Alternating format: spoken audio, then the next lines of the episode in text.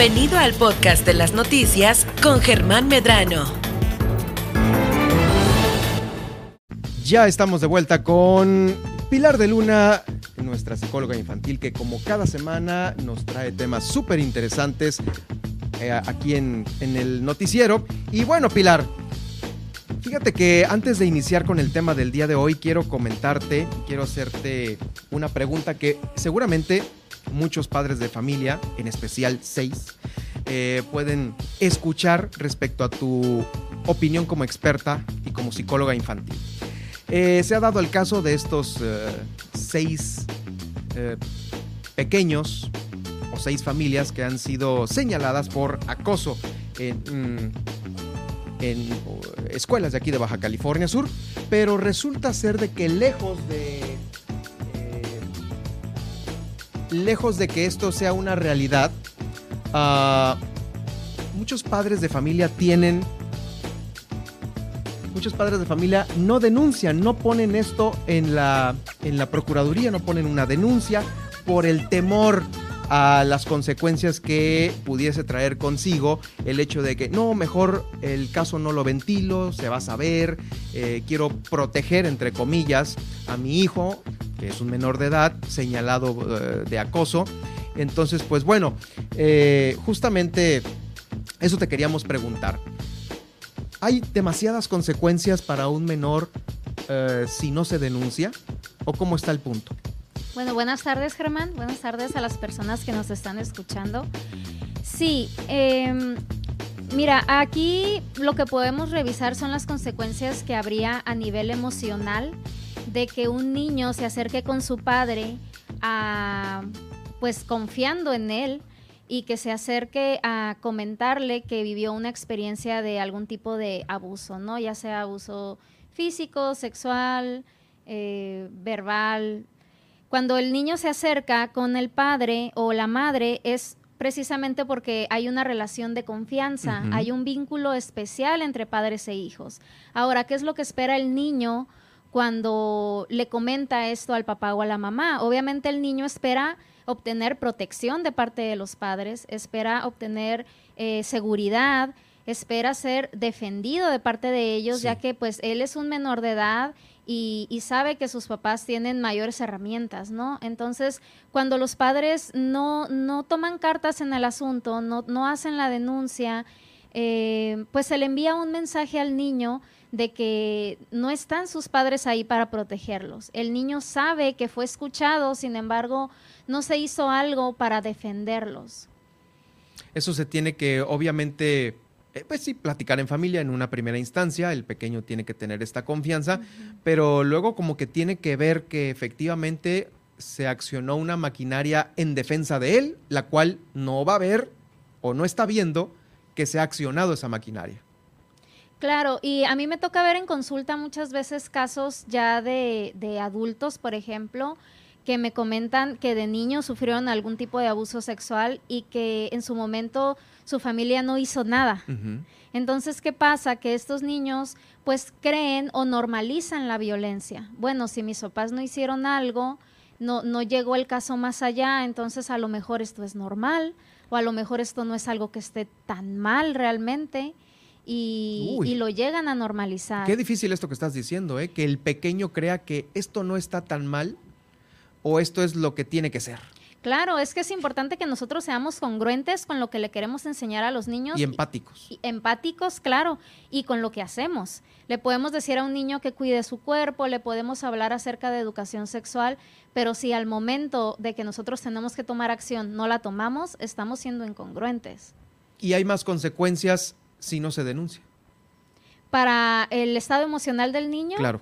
Claro que sí, porque precisamente se ve afectada primero la confianza en sus padres y segundo, no le estás enseñando a tu hijo a defenderse, no le estás enseñando a establecer límites, que son límites sanos, a poder y distinguir entre lo que es correcto para él y lo que no, o lo que le hace daño y lo que no.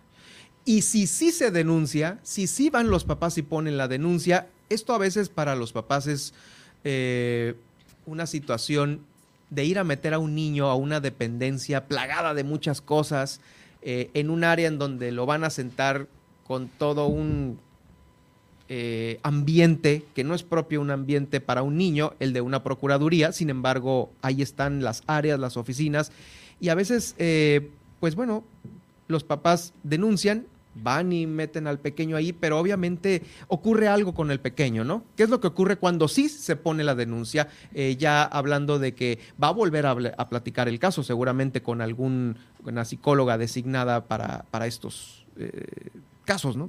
En, estas dependencias hay especialistas, hay psicólogos que se encargan precisamente de no revictimizar a los niños. ¿Qué es no revictimizar? Revictimizar quiere decir cuando hacemos que la víctima de un abuso sexual repita y repita y repita su historia una y mil veces y que vuelva a revivir el momento. Esto puede ser traumático para los niños y en estas instituciones pues se, se cuida mucho de no hacer eso. Sí, y es más, se cuida más en la institución que en la familia, porque primero le platicas al papá, luego llegó la tía, luego llegó el vecino, luego llegaron los amigos, luego llegó el supuesto profesional y ya van como cuatro veces que cuenta la misma historia el pequeño y obviamente revive todo el, hecho lamentable y doloroso, ¿no? Lo ideal es que se hiciera solamente, eh, pues, en una primera vez con los padres, que son las personas, como te decía, de mayor confianza, y que inmediatamente eh, de, esa, pues de esa conversación el niño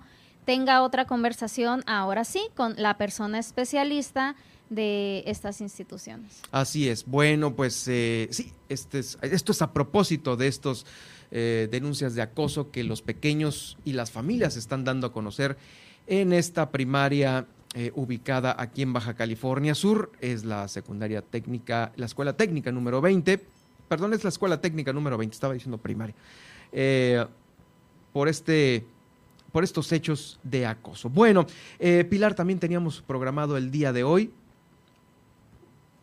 el tema de depresión infantil. ¿Cómo está la depresión infantil en nuestros días y en nuestro estado?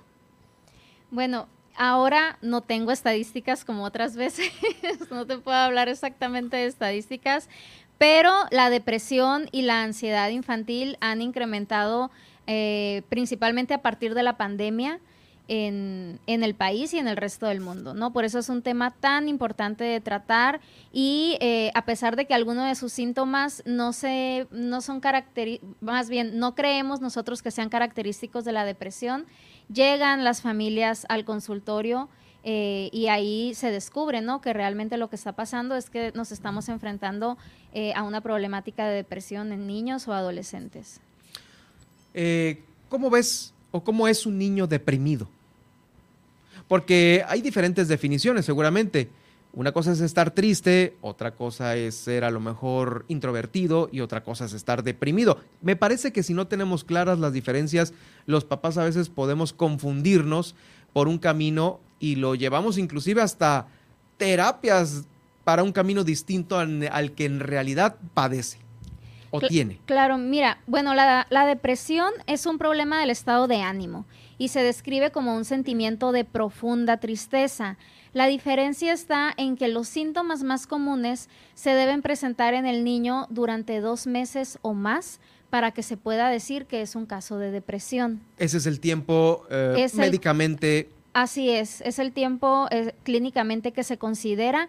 ¿Por qué? Porque podemos ver, por ejemplo, a lo mejor alteraciones en el sueño de un niño, pero que fueron solamente durante una semana y a lo mejor porque hubo un cambio de rutina o cualquier otra situación. Y bueno, ahí claramente no es depresión. Pero si si se presentan estos síntomas durante más de dos meses, ya podemos decir que hay depresión.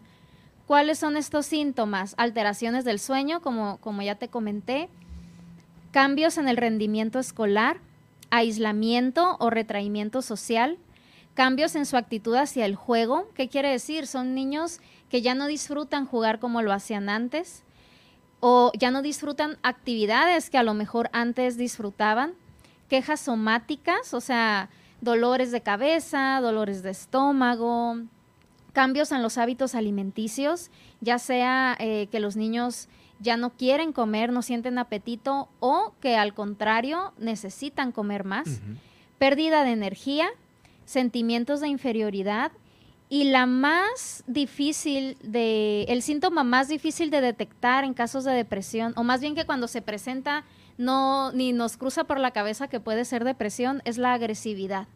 Hay muchos casos de niños agresivos, que de hecho en las escuelas es lo más común ver niños agresivos, niños que, que agreden a otros niños y que realmente pues al, al ojo del adulto parecen ser niños muy enojados, pero en el fondo son niños muy tristes.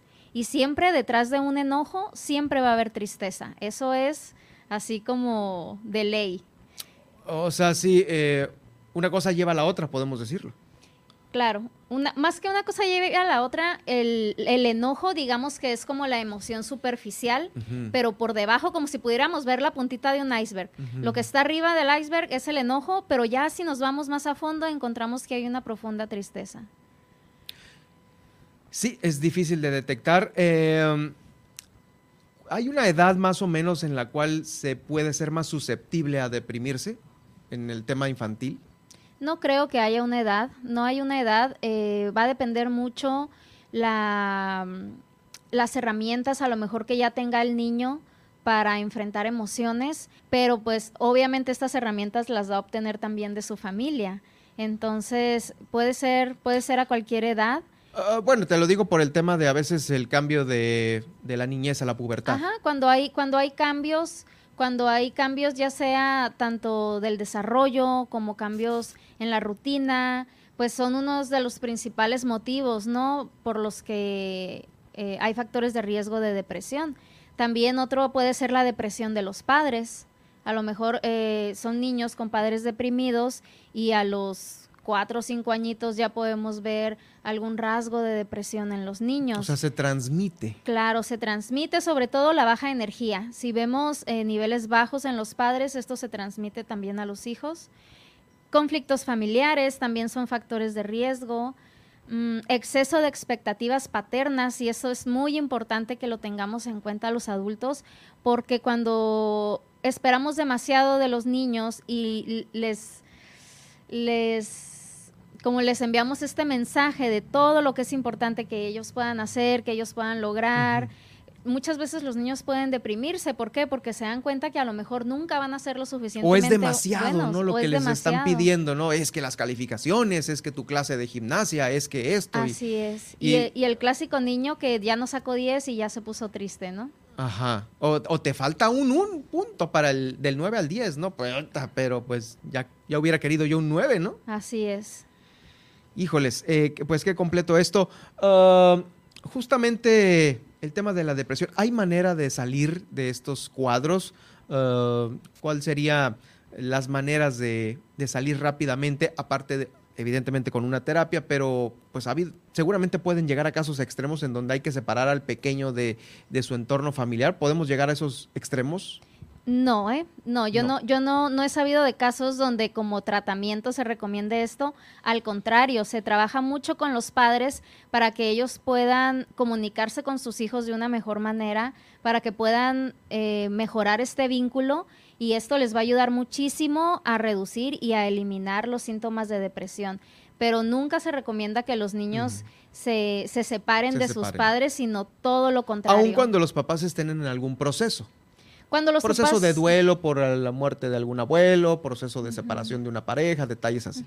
Cuando los papás están en algún proceso de duelo, también se busca entrenar a los papás en comunicación asertiva para que ellos puedan incluso eh, compartir o expresar este duelo también con sus hijos sin temor.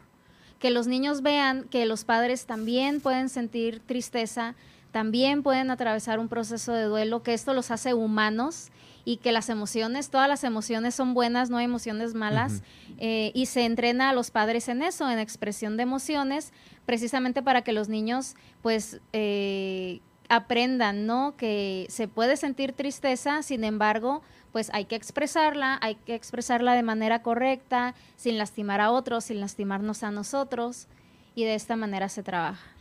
Eh, Pilar de Luna, eh, ¿dónde te podemos escribir? ¿Dónde te puede la gente eh, pues mandar alguna duda ya directa para un caso en específico? Claro que sí, me pueden encontrar en mi página de Facebook, que es Pilar de Luna Psicología, y en mi cuenta de Instagram, que es Psicóloga Pilar de Luna.